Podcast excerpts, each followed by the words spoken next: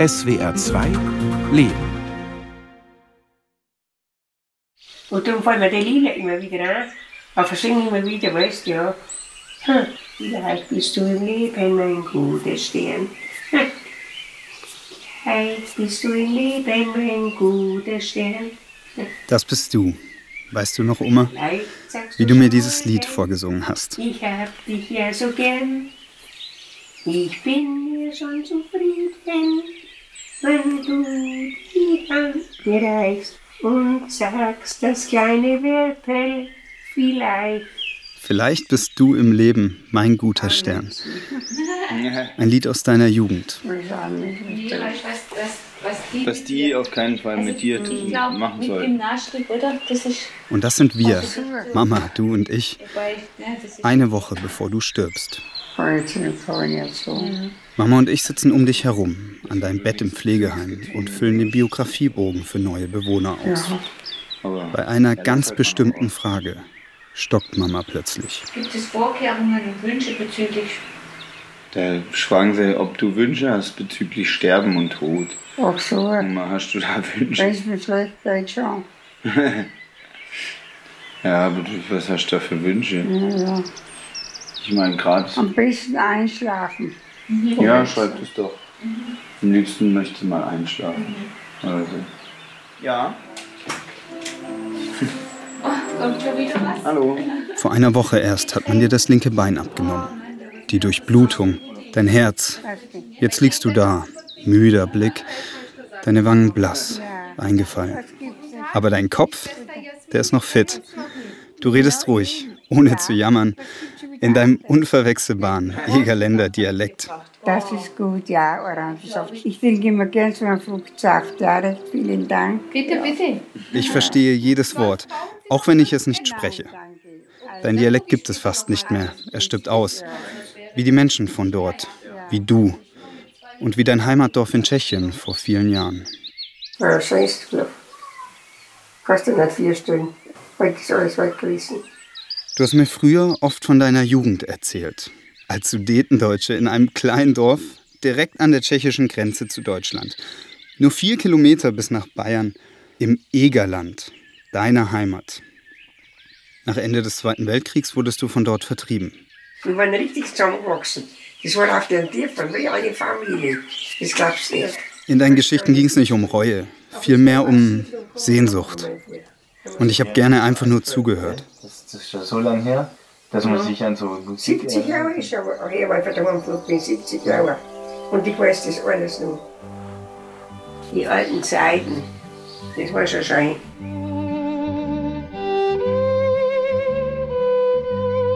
Wie am 3. Juni 2017. Ein schöner, warmer Sommertag. Wir liegen nebeneinander im Bett von dir und Opa. Weißt du noch? Ich auf seiner seit Jahren leeren Seite.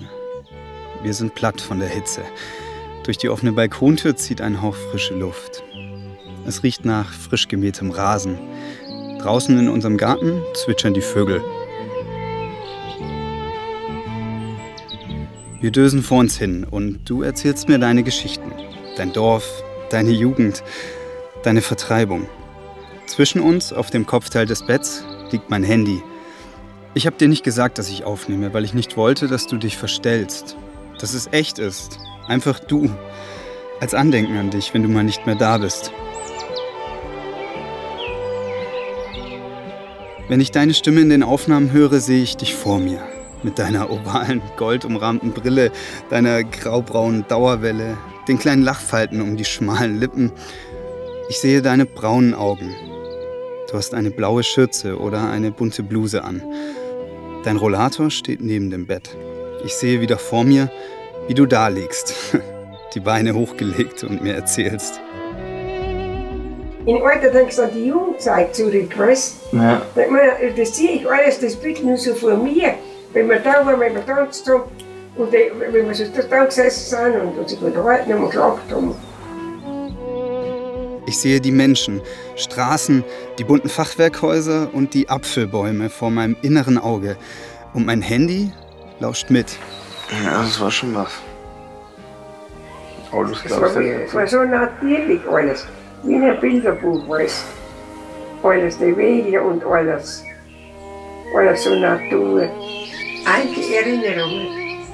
Ja, wenn den mit ins Grab nehme. Heiliger Gott.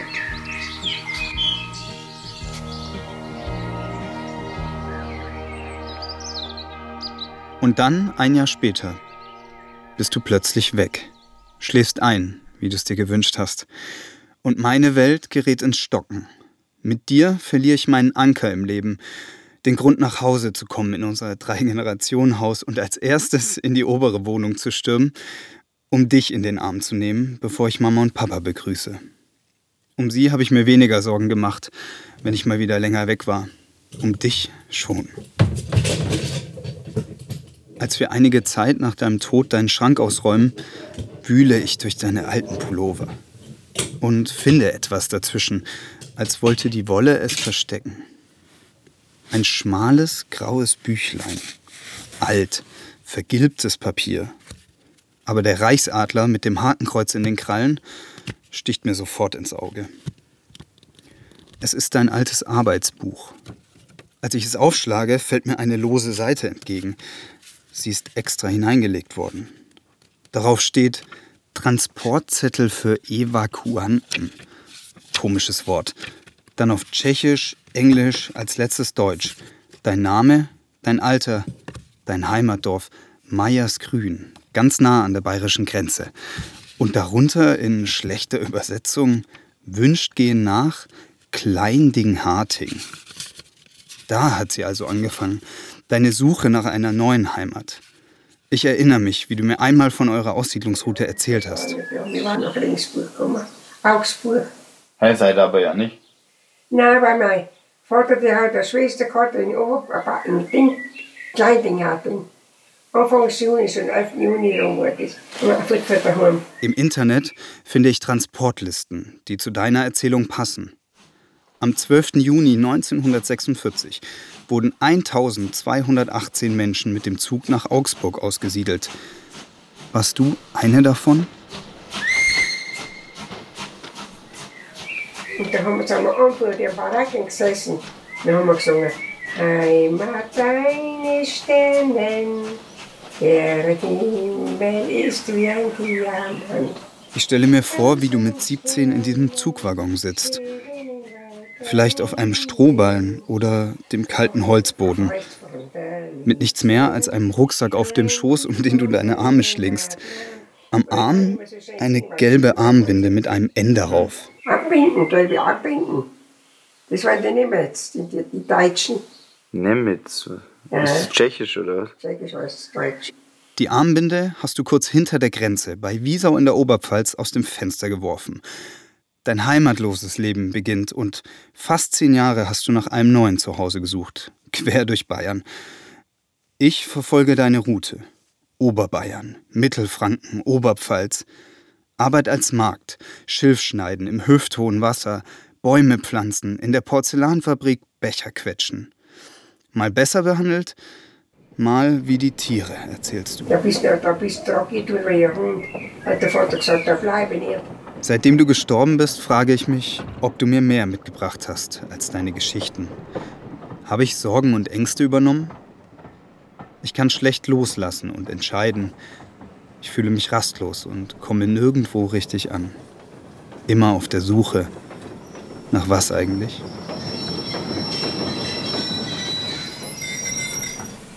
Du bist irgendwann doch angekommen, bist nach Baden-Württemberg gezogen, zur Oper. Auch Sudetendeutscher, eure Heimatdörfer nicht weit voneinander entfernt.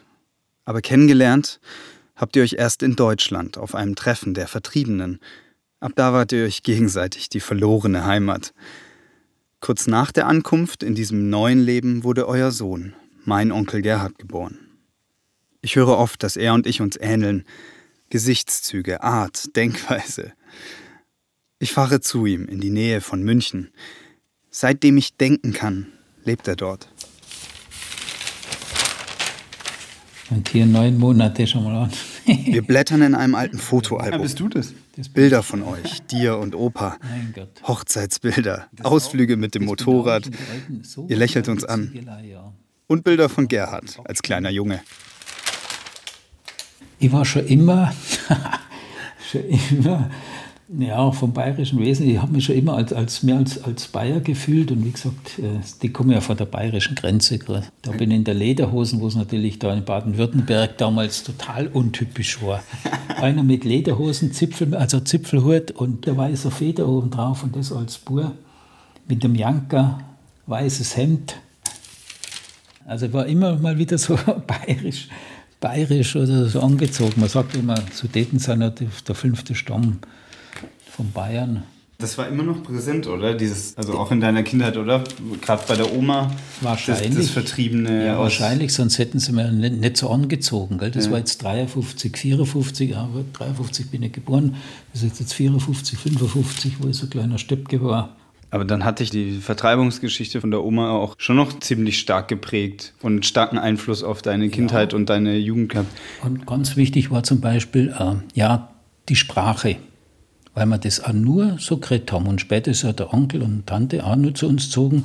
Und dann sind wir immer zusammengesessen. Mein Opa hat auch noch gelebt, der andere Opa und Oma. Und äh, wir waren als Kinder immer dabei und wir haben nur Egerlanderisch geredet. Und jetzt bist du in Baden-Württemberg bei den Schwaben. Schwäbisch ist was ganz anderes. Und da habe ich mir manchmal halt schwer getan und ich glaube, meine Mutter oder so natürlich auch. Das war nicht so häufig, dass so die Sudetendeutschen sind nicht so viel nach Baden-Württemberg. Die meisten sind nach Bayern gekommen und wir waren da praktisch ein Fremdkörper. Hast du dich dann überhaupt da in Baden-Württemberg zu Hause und heimisch gefühlt? Oder wie lange hat es gedauert, bis du dich da heimisch gefühlt hast? Weil Sprache ist ja was ganz Wichtiges das, dafür. Das ist ganz komisch und auch der Unterschied zwischen wahrscheinlich mir und deiner Mutter es war komisch, man hat es immer nach Bayern wieder zurückgezogen. Das muss ich sagen, ich habe mich in Baden-Württemberg nie richtig heimisch gefühlt. Was ganz interessant ist, wenn du mich so fragst, warum habe ich kein Heimatgefühl zu Baden-Württemberg, zu den Schwaben? Ich bin da aufgewachsen, verstehst? du? Bin aufgewachsen, bin da zur Schule gegangen, habe sogar in Baden-Württemberg in Heilbronn studiert. Also war bis von 0 bis 25 war ich in Baden-Württemberg. Also ich war eine andere Person, verstehst? Ja. ja. Ich habe mich immer bisschen so als Außenseiter gefühlt. Hat sich das irgendwann geändert, dass du dich ja. irgendwann. Nie. Mir geht's da ganz ähnlich. Baden-Württemberg und Heimat? Naja. Aber wenn ich bayerischen Dialekt höre, fühle ich mich irgendwie gleich wohl. Weil es nach Zuhause klingt. Nach dir und Opa. Aber anders als Onkel Gerhard hat es Mama nicht aus Baden-Württemberg weggezogen. Sie ist erst sieben Jahre später zur Welt gekommen. Und du und Opa, ihr wart inzwischen angekommen im neuen Zuhause, hattet unser Haus gebaut. Dort haben Mama und du Tür an Tür gewohnt. Ein ganzes Leben. Ihr wart immer eng verbunden. So, das kriegt die Oma. Das ist eine schöne, wir vermissen dich. Wir besuchen dich. Mama und ich gehen gemeinsam auf den Friedhof, zum Grab von dir und Opa. Es ist schön hier und der Ort beruhigt mich. Er ist besonders, irgendwie friedlich. Die Vögel zwitschern. Neben dem Friedhofszaun stehen ein Dutzend Schafe, die aussehen wie kleine Wolken. Wir zünden eine Kerze an für dich und Opa. Wir sitzen auf einer Bank vor eurem Grab. Kann Mama sagen, was von deiner Vertreibung noch da war? Die Heimat ist immer im Hinterkopf, glaube ich, bei beiden ziemlich tief verankert gewesen, glaube ich schon das, so wie sie auch immer gesprochen haben und halt diese Heimattreffen, das war für sie ganz wichtig, dass sie da jedes Jahr hingehen. Die Heimattreffen an der tschechischen Grenze. Als ich klein war, dachte ich immer, du und Opa seid im Urlaub. Ich habe erst spät, lange nach Opas Tod, verstanden, dass ihr dort wart, um eure alte Heimat zu besuchen und zu den Ruinen des Dorfs zu pilgern. Ich erinnere mich daran, dass ihr mal Karlsbader Oblaten mitgebracht habt. Eine süße Spezialität aus der Region, Früher habe ich den Zusammenhang nie verstanden. Jetzt schon. Der Geschmack von Heimat. Das war für sie schon immer das Highlight im Jahr, dorthin zu gehen. Und das, da waren sie auch immer ganz oh, beseelt, wenn sie wiederkommen sind. Also das war schon wichtig, dieses Heimattreffen. Für die Seele, glaube ich, war das wichtig. Ja. Und das habe ich eigentlich auch erst später verstanden. Lange sitzen wir da und reden und merken gar nicht, dass es schon dämmert. Was waren dann noch so Eigenschaften von der Vertreibung, die sie vielleicht mitgebracht hat? Ist dir da was aufgefallen irgendwie mal? Naja, eben die, die Art, die sie da hatte, indem sie halt immer allen Leuten alles recht machen wollte. und nicht negativ auffallen wollte. Ich glaube, das kommt schon auch aus, aus der, das, weil sie waren ja am Anfang auch schon so ein bisschen unterdrückt, weil sie ja Flüchtlinge waren. Da wollte sie, glaube ich, nicht, also auf jeden Fall nicht negativ auffallen. Das hat man so ihr ganzes Leben über schon gemerkt. Ja. Aber auch der Stolz, aus nichts was geschaffen zu haben. Also aus dieser ähm, Flucht, sage ich mal, oder aus der, dieser Vertreibung. Also dieses Wohlgefühl. Wir haben uns was geschafft mit unserer eigenen Hände Arbeit und wir haben was Eigenes. Das war schon wichtig, was Eigenes zu haben. Erkennst du manchmal so Eigenschaften von der Oma in mir wieder? Also das Feinfühlige vielleicht, oder wie sagt man denn da, wenn man so ein bisschen... Hm, Empathisch. Empathisch, genau. Empathie, weil das hat Oma auch gehabt, Empathie, weil das hast viel und, und auch das, ja, dieses Harmoniebedürfnis, glaube ich, das hast du schon auch, sowas. Ja. Wenn es euch gut geht, geht es mir auch gut. Das war immer ihr Satz. Harmoniebedürfnis. Schön. Aber auch anstrengend. Ich sehe da noch mehr Parallelen. Der Drang, es allen recht zu machen sich anzupassen, unterzuordnen und bloß nicht negativ auffallen. Manchmal bin ich sogar ängstlich und nervös, Fehler zu machen. Und das nervt mich. Doch all das, worüber ich mir gerade den Kopf zerbreche, ist das überhaupt echt? Ich bin innerlich aufgewühlt. Zwischendurch wird mir alles zu viel. Mein Speicher ist voll, mir dröhnt der Schädel. Ich überlege, ob ich dich so sehr vermisse, dass ich mir wünsche, dass etwas von dir in mir weiterlebt. Irgendetwas. Opa haben Sie doch mal gefragt, so, so, so. Ein paar Tage vergehen und Gerhard ist zu Besuch. Wir sitzen zusammen in deinem Wohnzimmer, am Esstisch.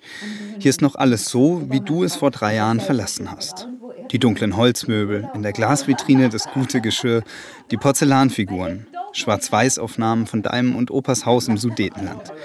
Alles an seinem Platz. Es riecht nach altem Teppich und Kräuterbonbons. Auf dem Tisch ein Bild.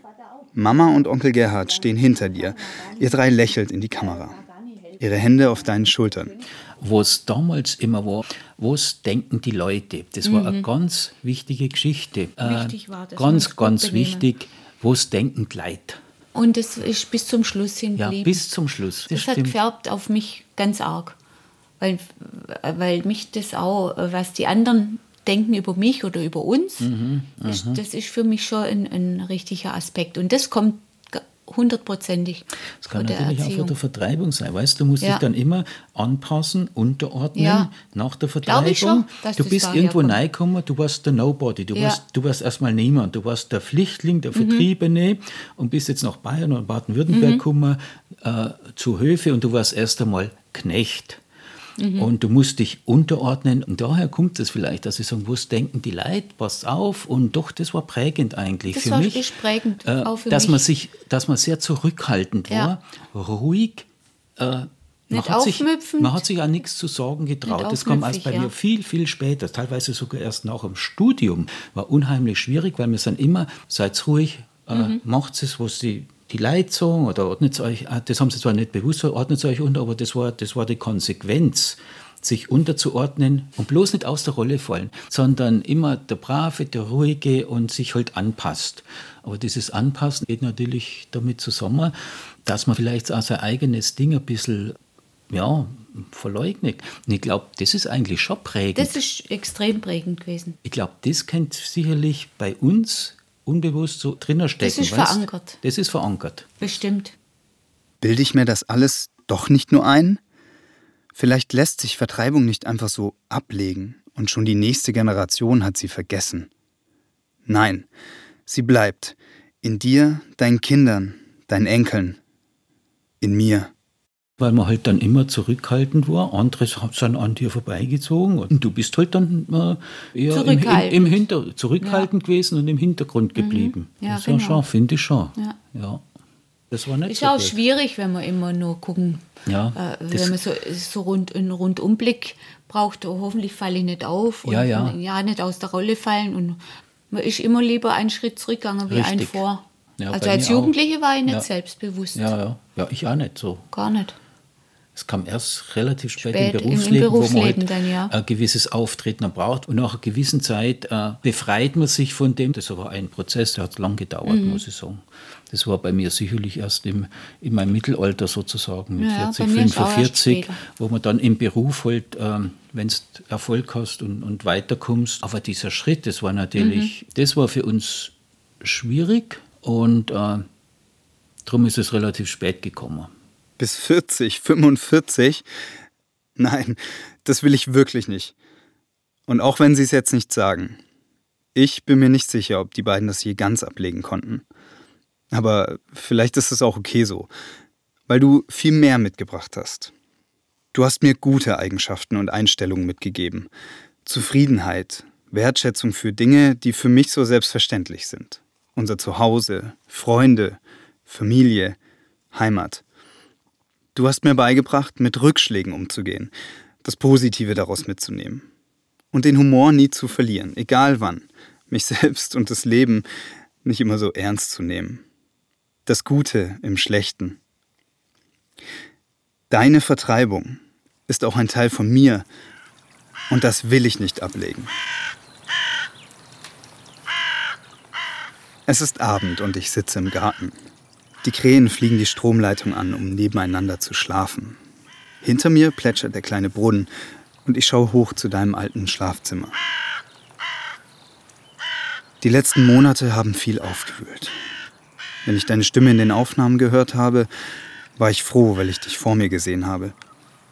Aber ich habe dich auch vermisst, um dich geweint, bin nachts wach gelegen und wenn ich dann eingeschlafen bin, habe ich von dir geträumt.